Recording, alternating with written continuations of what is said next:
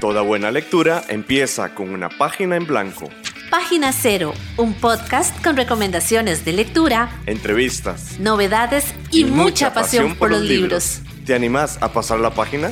Hola, mi nombre es Ángela Arias, vivo en un, en un mundo capitalista, en una feria de libros y no tengo dinero para comprar libros. Hola, yo soy Pame Jiménez y me pasa justamente eso, es muy triste, pero bueno. Y te damos la bienvenida a Página Cero. Bueno, estamos en este lugar maravilloso que nos encanta y que cada año eh, nos alegra el corazón, que es la Feria eh, Internacional del Libro.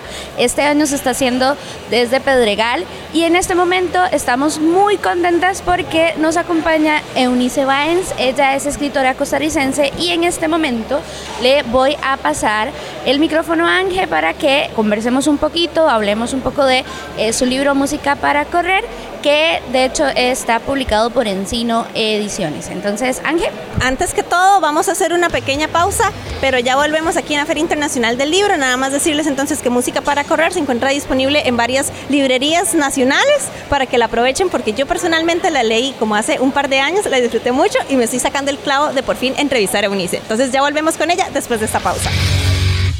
Interrumpimos este programa para comunicarle que hemos ganado la mención de honor en el Premio de la Comunicación Radiodifusión Francisco Chico Montero Madrigal 2023, otorgado por el Colegio de Periodistas de Costa Rica. Y no lo vamos a superar. Nunca. y por eso es que a partir de ahora y hasta el final de esta temporada, vamos a seguir cacareándolo. Agradecemos este reconocimiento y seguiremos trabajando para traerles más programas de calidad. En Tiquicia se siembran buenas letras y es hora de recoger la cosecha. Cosecha Tica, un espacio para conocer a autores y autoras costarricenses. Muchísimas gracias por estar aquí en compañía de Página Cero. Hoy estamos entrevistando a Eunice Baen Sánchez, escritora costarricense. Estas entrevistas forman parte del especial que nosotros hacemos en Página Cero de la cobertura de la Feria Internacional del Libro. Entonces, Eunice, muchísimas gracias por acompañarnos. Hola. Hola, mucho gusto. Un gusto estar aquí con Página Cero. Es muy emocionante. Además, este espacio, encontrarme con tanta gente, con ustedes que son fanáticas de la literatura, entonces es algo que me llena de emoción, de verdad. Muchas gracias. Yo no sé por qué motivo, razón o circunstancia, Eunice y yo somos amigas desde hace años en Facebook. Yo no sé por qué. Y, la cara que ella puso es como, no lo sabía, pero sí, yo soy amiga de ella en Facebook. Yo creo que es por un tema generacional. Es decir, ¿se acuerdan que cuando salió Facebook queríamos tener amigos? queríamos tener cantidades de amigos. Porque a mí me pasa lo mismo. Yo tengo gente que digo, oh, wow, este ser humano ahí, muy bien. Ella también es periodista, al igual que Pamela y que yo. No sé si en algún momento habremos coincidido en algo de la universidad. No sé. No sé por qué motivo, razón o circunstancia. La cosa es esta. Desde hace varios años que yo tengo a Unice en el Facebook, yo soy de esa gente como que nada no comparte nada, nada más ve. Yo soy una observadora. y me daba cuenta que Eunice trabajaba, si no me equivoco, espero no estarla confundiendo con otra Eunice que sería muy vergonzosa en este programa. ok. Eso. Usted trabajaba en perfil, ¿verdad? Exactamente, sí. Sí, eh, con Grupo, Grupo Nación. La cosa es que yo seguía como varios de los artículos que usted publicaba porque me salían en el feed de Facebook y me encontraba como con algunas anécdotas. Vamos a ver si estoy recordando apropiadamente. Algunas de esas anécdotas era como cuando le chocaron el carro y que creo que fue el director de la escuela o del colegio suyo. Ay, sí, qué buena memoria. ¿Verdad? A veces, a veces, a veces. Pero tengo otra historia que de verdad espero que sea suya y que no le esté confundiendo. Porque tuvo como un impacto muy grande en mi manera de pensarme a mí misma, en la manera en pensar mi autoestima y la manera de pensar las relaciones. Que eso tiene ahorita algo que ver con música para correr. Entonces, vamos a ver si, si estoy pegando o no. Era sobre una persona que creo que era una señora que llegó donde usted y le dijo, ya tiene novio, una cosa así, y que usted le dijo, no, todavía no tengo novio. Y que la señora le dijo, ¿por qué? Muy exigente. Y esta persona, que yo creo que era Unice, le respondió, sí, ¿por qué no debería hacerlo? Mm. Recuerdo esa anécdota. Era con ustedes, pero a ver qué. No me acuerdo de eso, pero yo sí tuve una época en Facebook que compartía muchas experiencias personales. Entonces, no sé, sinceramente, Ángela, no te puedo, no, no recuerdo exactamente haber dicho eso, pero... Yo lo recuerdo de Facebook y recuerdo que era una Eunice y, digamos, la manera en la que me impactó fue porque, claro, es esta muchacha periodista contemporánea mía que tiene una manera como de contar las cosas que me puso a mí pensar como, claro, porque no voy a ser exigente yo también a futuro en mis relaciones, porque me voy a conformar con menos, pero eso también significa que yo tengo que ser mejor, la mejor versión de mí. O sea, tuvo un impacto esa frase dentro de mí muy, muy grande. Y de repente me encuentro con música para correr, una recopilación de, de relatos, cuentos, como ya decía Pamela, publicado por Encino Ediciones que a mí me llamó mucho también la atención, primero porque era cortita y yo decía, sí, una lectura corta, pero segundo también porque es sumamente feminista, ¿verdad? Es como esta lectura de las aventuras y desventuras sexuales y amorosas de una mujer. Entonces ahora sí, ya después de este largo preámbulo, por favor, conversemos sobre música para correr. ¿De dónde viene esta recopilación de cuentos? Bueno, me hace mucha gracia, Ángela, que empeces con esta historia y especialmente en una red social, porque creo que música para correr hace como esta, como que navega esta realidad de las relaciones, de los vínculos, pero en un contexto de una generación que está muy atravesada, ¿verdad? Muy, muy atravesada por las redes sociales, por las interacciones desde, desde un espacio como digital, ¿verdad? Que no es lo mismo que los vínculos de nuestra generación anterior. De pronto es muy loco usar Tinder, es muy loco usar las apps para ligar, ¿verdad? y de pronto como que estos vínculos que se hacen en nuestra generación están un poco plasmados en estos relatos de música para correr. Sí, creo que por ahí va. Vamos a ver, yo no soy una persona que use Tinder, ¿verdad? Como a mí me da como este miedito. No, no lo sé, ¿verdad? No sé si es que yo criada en Tres Ríos, Cartago, tendrá algo que ver. Pero sí me llamó mucho la atención como que algunas de las historias, por lo menos recuerdo una puntual que tuviera algo que ver con Tinder, que se esté compartiendo como tan abiertamente, porque nuevo, Ángela, criada, Tres Ríos, Cartago, una pensaría, a mí mi abuelita me habría censurado terriblemente por compartir esto de manera pública. Y más aún, siendo una mujer, siempre buscan como censurarla en una, ¿verdad? en una sociedad tan patriarcal. ¿Qué fue esta oportunidad de ser tan sincera, ¿verdad? Como mujer, de contar de estas experiencias en una sociedad extremadamente patriarcal?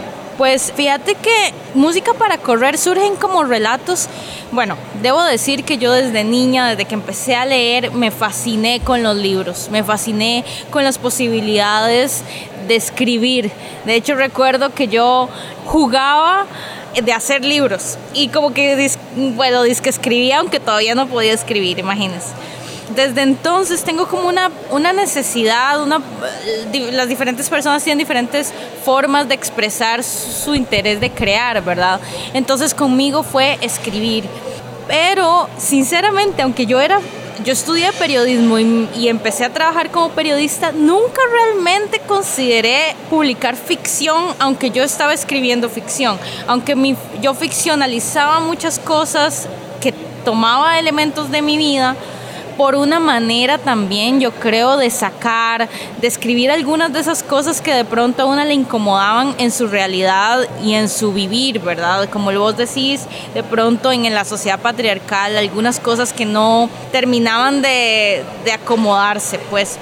Entonces, creo que de ahí surge la necesidad de escribir estos relatos, pero sinceramente, y todo el mundo dice eso, y yo creo que a uno no le creen, yo no pensaba en publicar esto yo no veía esto como con potencial para ser leído por otras personas porque sinceramente tenía muchos elementos personales y de mi alrededor de cosas que le sucedían a mis amigas y a otras mujeres en esta sociedad. De pronto cuando llevo esto a que lo lean otras personas, me doy cuenta que algo así como que, y esto me lo dijo en algún momento lo he conversado también con Verónica Jiménez, quien creo que ustedes también van a entrevistar, que es una, otra, una escritora increíble. Es como escribir lo que una quiere leer de alguna manera. Como que esas historias y esos relatos solo una los puede escribir desde su vivencia y de pronto conectan con alguien que de pronto se identifica con eso. Y creo que es muy importante ese punto que estás mencionando, sobre todo cuando hablamos de mujeres escritoras en un contexto latino, digamos, o de Centroamérica incluso, que la única manera de por ejemplo, identificar cosas que nos están pasando como sociedad, ¿verdad?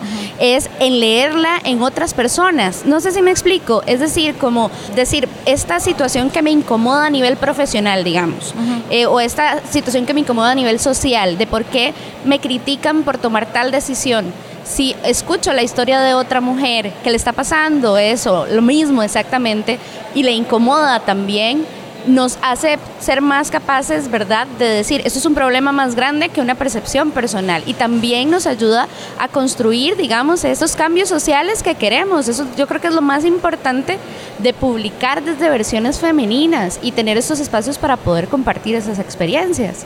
Es exactamente eso que estás diciendo. De pronto, creo que también hay como dentro del patriarcado, ¿verdad? Hay como eh, un castigo a algunas historias que algunas mujeres queremos contar o que de pronto contamos. Porque entonces hay como un cajón, ¿verdad? Es como muy cajonero de, de qué hablan las mujeres. Y me acuerdo, y aquí voy a hacer una referencia a Taylor Swift, cuando en una... Buenísima, Pamela es fan. Yo voy para Alemania a verla. No te envidio, no sabes cómo estoy, pero bueno. Te envidio absolutamente. Te envidio absolutamente. Te llevo en la maleta. Gracias, gracias. Una gran escritora, Taylor Swift. Y me acuerdo que en una eh, entrevista ella le decían que por qué ella siempre hablaba en sus canciones de sus relaciones personales. Y entonces ella decía, hay muchos hombres que hablan de sus relaciones personales y no se les cuestiona. Exactamente. Y eso es lo interesante también de, porque yo tengo que aceptar que Taylor Swift y yo tenemos la misma historia, no la misma riqueza ni la misma, el mismo talento, tengo que decirlo, lastimablemente, eh, lamentablemente, pero yo recuerdo el discurso de los medios sobre ella, sobre ella, sobre su vida amorosa y sobre cómo explotaba a los hombres para tener no solo satisfacciones sexuales y de amor y de así, sino que además los expone en su música. Y yo recuerdo que en ese momento yo decía, mm, sí, seguro, digamos, como que lo creía verdadero. Es a partir de que yo empiezo a prestar atención a la música, empiezo a ver las entrevistas de ella, empiezo a ver todo el contexto y yo digo, pero eso no es lo mismo que hacen los hombres históricamente y nunca les han cuestionado absolutamente nada. Y me encanta eso que decís porque yo también, como que de pronto yo tenía esta colección, y volviendo a lo que decía Pamela, me eh, digo, Ángela me preguntaba ahí antes, era que ella me decía sobre de dónde nacen estas historias. Yo tenía esta colección de historias que tenían que ver con mis experiencias personales, que tenían que ver con, por ejemplo, lo que me contaban mis amigas sobre navegar las apps de citas, sobre vincularse en nuestra generación. Y yo llegué con estas historias a un taller de escritura. Eh, me acuerdo que me regalé ir a ese taller de escritura para un cumpleaños. Felicidades, muy bien. un buen regalo. Llegué con estos cuentitos y yo es como, sí, bueno, yo escribo, pero son de amor, son de relaciones. Y yo tenía vergüenza se los digo aquí en, aquí en la confianza y además de todas las personas que nos van a escuchar. Yo llegué con, con, pena, con vergüenza de que estas eran historias muy superficiales. Y me acuerdo que fue eh, Luis Chávez, además maestro, eh, quien me dijo, pero si ese es un tema universal, todo el mundo habla de eso. Ese es uno, uno, de los temas más importantes. que importa que estés hablando de vínculos emocionales y de relaciones emocionales y, de amor y de sexo? Porque no vas a hablar de esto. Pero de pronto yo desde esta misma estructura que nos clava el patriarcado sentía que para decir algo importante desde una perspectiva además feminista yo tenía que hablar de otros temas yo tenía que desgarrarme quizá o, hablar de otras cosas que fueran más fuertes. Y aquí estoy haciendo comillas fuertes o inteligentes, porque también, ¿verdad? Es este tema y que podríamos sentarnos yo creo que aquí a hablar todo el día sobre eso, que como mujeres cuando tenemos la oportunidad o empezamos a explorar un espacio, ya sea de escritura, profesional, artístico, incluso, creo que tenemos este peso de tener que hacerlo bien y no bien tal vez a través del sentimiento o de lo o cómo fluye eso que quiero decir, sino de soy mujer, entonces tiene que ser extraordinariamente impactante y tal, porque si no van a venir a decirme que qué basiquito lo que estoy haciendo y todo se cae abajo. Y es algo muy loco porque yo creo que el patriarcado ha hecho que el hombre tenga estos espacios más desde el vivir y el sentir y el expresarse sin mayor peso, ¿verdad? Y las mujeres tenemos como toda esta otra visión. Total. Que hasta es intimidante y nos quitan esa posibilidad de juego, creo. Total, total. Y ya lo dijo América Ferrera en Barbie, ¿verdad? Hizo un monólogo fantástico sobre todos los pesos que tenemos las mujeres y cómo tenemos que llegar a un nivel de perfección que ni lejos se requiere de un hombre y que además más importante que lo que se requiere es lo que una misma le pide a otras personas. Yo creo que no hay nadie que sea tan exigente como, con las mujeres como nosotras mismas, pidiéndonos que un texto tenga que ser, como vos decís, súper inteligente, con súper referencias, con una, unas texturas y unas palabras y una, un léxico. O unos matices, pero lo peor creo que es que desde nuestra visión puede verse plano como críticas de nuestro trabajo, pero desde los ojos de los otros hay mucha profundidad, ¿verdad? Entonces ahí es como, y que creo que es, tal vez aquí podemos volver de nuevo al libro y a otras profundidades que se tocan, porque ¿qué hubiese pasado si no te hubieras regalado ese curso, ese taller, ¿verdad? Chiquillas, vean, vamos a hacer una pausa y ya volvemos aquí en Página Cero para seguir conversando con Eunice Baen sobre música para correr. Es hora de pasar la página cero. Es literalmente imposible ser mujer. Como si tuviéramos que ser siempre extraordinarias. Pero de algún modo siempre lo estamos haciendo mal. tenemos que ser delgadas, pero no demasiado. Y no debes decir que quieres estar delgada, debes decir que quieres un peso sano, pero además si tienes que estar delgada. Debes tener dinero, pero no puedes pedir dinero porque eso sería grosero. Debes ser jefa, pero no puedes ser dura. Debes liderar, pero no puedes aplastar las ideas ajenas. Se supone que debe encantarte ser madre, pero no hablas de tus hijos todo el maldito tiempo. Tienes que ser una profesionista, pero también siempre cuidar a todos los demás. Eres responsable de la mala conducta de los hombres, lo que es de locos, pero si haces notar eso, se te acusa de ser una quejumbrosa. Se espera que te conserves bonita para los hombres, pero no tan bonita que los tientes demasiado o que amenaces a otras mujeres porque se supone que eres parte de la sororidad, pero siempre tienes que destacar y siempre ser muy agradecida. Pero nunca olvides que el sistema está arreglado, así que encuentra cómo reconocerlo, pero recuerda ser agradecida. No debes envejecer nunca, nunca ser grosera, nunca presumir, nunca ser egoísta, nunca tropezar, nunca fracasar, demostrar miedo, nunca ser impertinente. Es muy difícil, es demasiado contradictorio y nadie te da una medalla ni te dice gracias. Y resulta de hecho que no solo estás haciendo todo mal, sino que además todo lo que pasa es tu culpa. Escuchás Página Cero, una producción sociocultural y educativa sin ánimos de lucro. Todo el material empleado, como música, libros, extractos de audios y demás, se utiliza con propósitos de comentario, crítica, educación e investigación. Página Cero es una producción gratuita para amantes de los libros. Pero para mantener el podcast necesitamos una ayudita. Por eso te agradecemos que escuches esta pausa publicitaria. Ya casi volvemos con más lecturas. No solo de libros vive el lector. Ni la lectora. Si te gusta Página Cero, por favor considera apoyarnos con tu patrocinio en Patreon. Así tendrás acceso temprano a episodios especiales del podcast y a contenido exclusivo para mecenas. Al mismo tiempo, nos ayudas a mantener este proyecto con vida. Encontrá más información en nuestro sitio web pg0.com o visitar directamente el sitio www.patreon.com barra inclinada pg0. Es hora de pasar la página cero. Estamos aquí en la Feria Internacional del Libro en Costa Rica, que se está realizando en Pedregal. Estamos haciendo la cobertura especial que solemos hacer Pamela y yo aquí en Página Cero. Y la primera entrevista in situ que estamos realizando es con Eunice Baen Sánchez, autora de Música para Correr, una recopilación de cuentos, 65 paginitas con mucho poder, ¿verdad? me acuerdo que hace unos años cuando yo lo leí, porque sé que lo compré el año que salió, que fue 2020, 2021, yo pensé, esto es como si yo estuviera en un café reunida con una amiga y la chavala me está contando sus historias, ¿verdad? Sus aventuras y sus desventuras. Sentí como esta cercanía de una amiga a una amiga, no solo de una mujer a una mujer, sino de una amiga a una amiga. Me pregunto yo si algún lector masculino tendrá también como esta misma sensación o si más bien ha sido como una, un descubrimiento y si han tenido la oportunidad de hacerle estas observaciones a usted. Vieras cómo me han dicho eso exactamente, que es como sentarse con una amiga a tomarse un café, una birra y es como, mae, mira lo que me pasó. Eso me lo han dicho bastante, pero mujeres.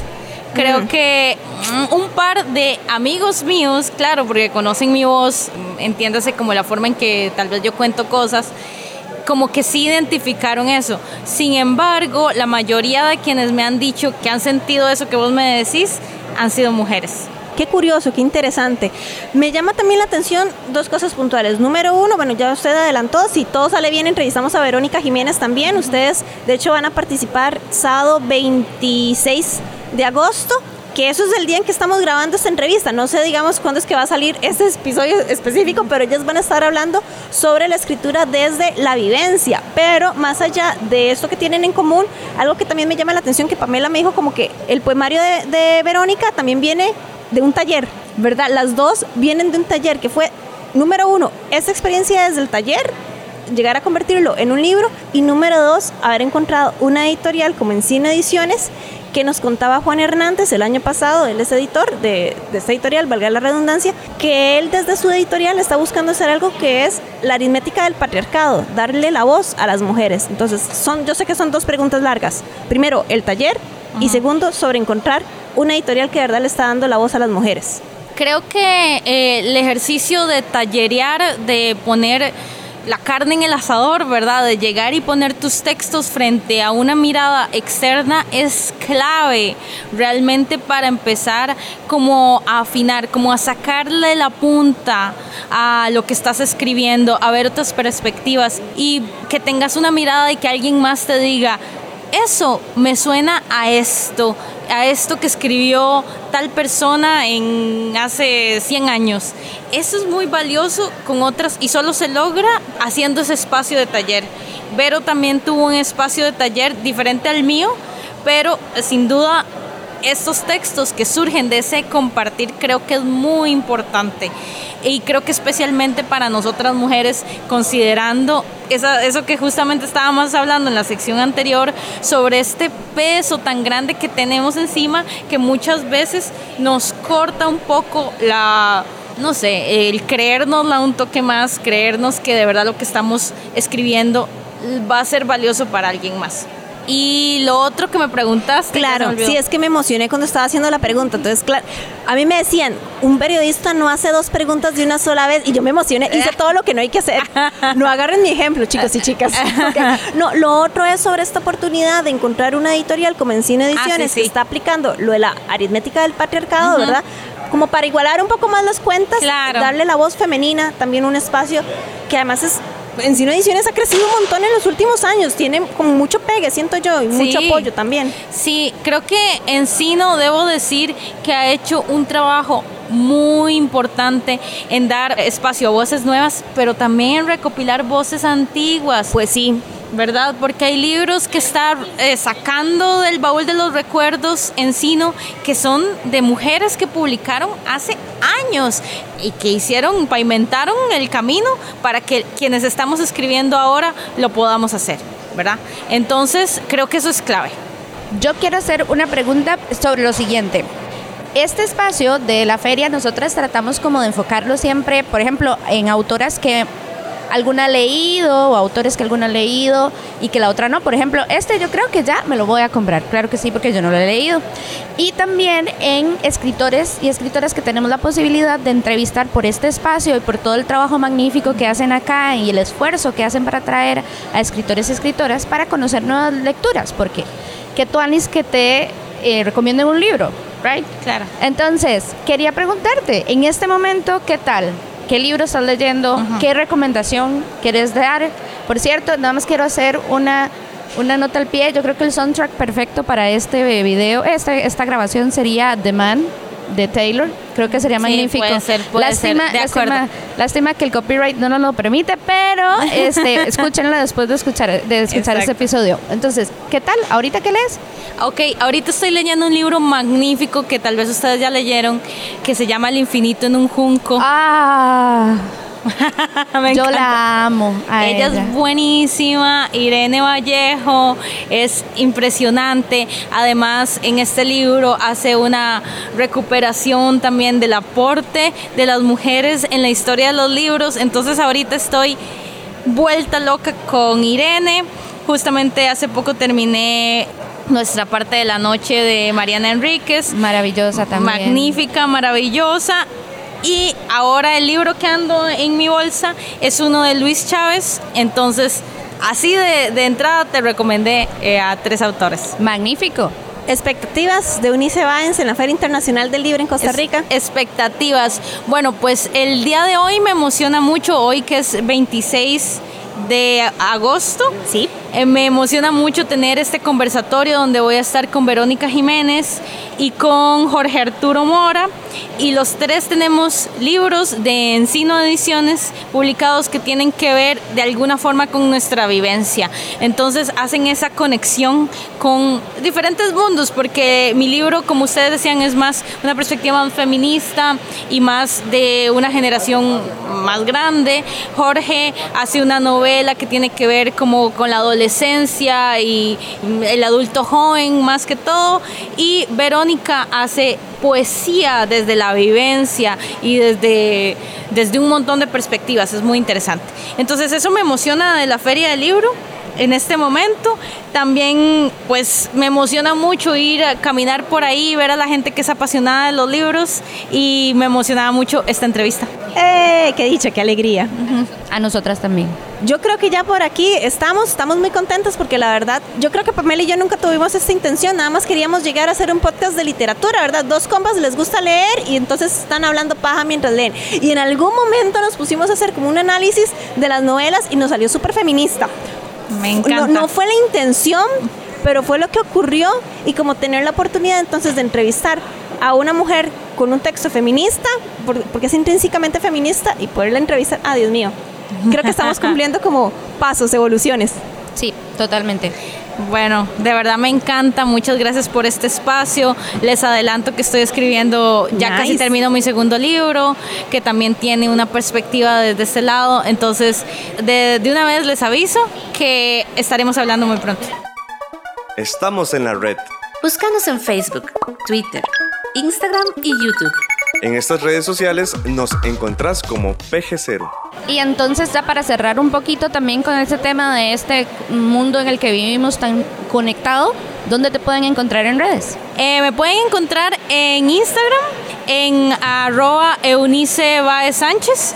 Y creo que ese es un espacio que yo uso muchísimo para compartir mis actividades, para compartir mis textos y para avisar de cosas que estoy haciendo. Entonces ese es el mejor lugar. A nosotros también nos pueden encontrar en redes sociales y nuestras redes sociales son En Facebook, que aparentemente ya Unicen está usando mucho, estamos en Exactamente. Facebook como Perdón. PG0.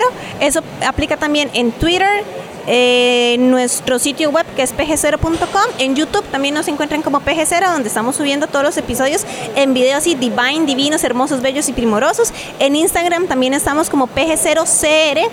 Y si quieren escribirnos algún correíto, estamos en pg0.gmail.com. Y si a ustedes les encantaría ayudarnos, porque de nuevo vivimos en un país capitalista y estamos en una feria de libro y no tenemos mucho dinero, pero todo bien, estamos felices de estar acá. Si nos quieren ayudar y nos quieren apoyar para que sigamos realizando este proyecto, que by the way, estamos estrenando micrófonos. Nos pueden buscar en Patreon. Así que les agradeceríamos muchísimo porque nos darían más herramientas para pulir esta producción y que cada vez se vuelva con más calidad para ustedes, que en realidad la manera o la razón por la que lo hacemos también. Vos también podés sugerirnos lecturas. Unite a nuestra página de Facebook y contanos cuáles son tus libros favoritos y por qué.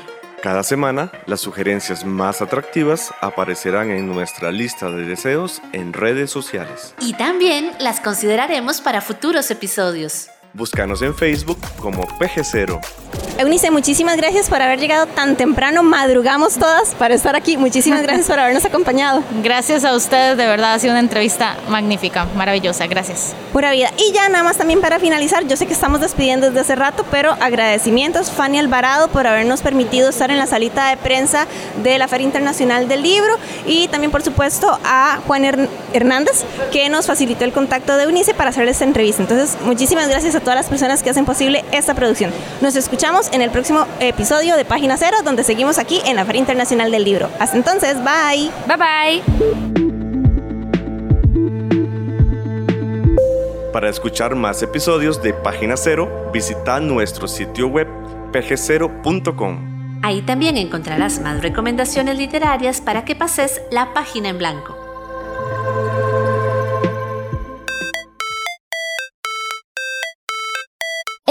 Producción participaron Sadie Salas y Manuel Zumbado. En locución. Página Cero es una producción de Pamela Jiménez y Ángela Arias. Página Cero es una producción sociocultural y educativa sin ánimos de lucro. Para más recomendaciones literarias, visita nuestro sitio web pg0.com. Para cualquier consulta o sugerencia, escribinos al correo electrónico pg0.gmail.com. Y si te gusta este podcast, por favor considera apoyarnos con tu mecenazgo en www.patreon.com barra inclinada pg0 y recibí adelantos y contenido exclusivo. Ahora sí, pasa la página en blanco e inicia la lectura. ¡Felices, letras!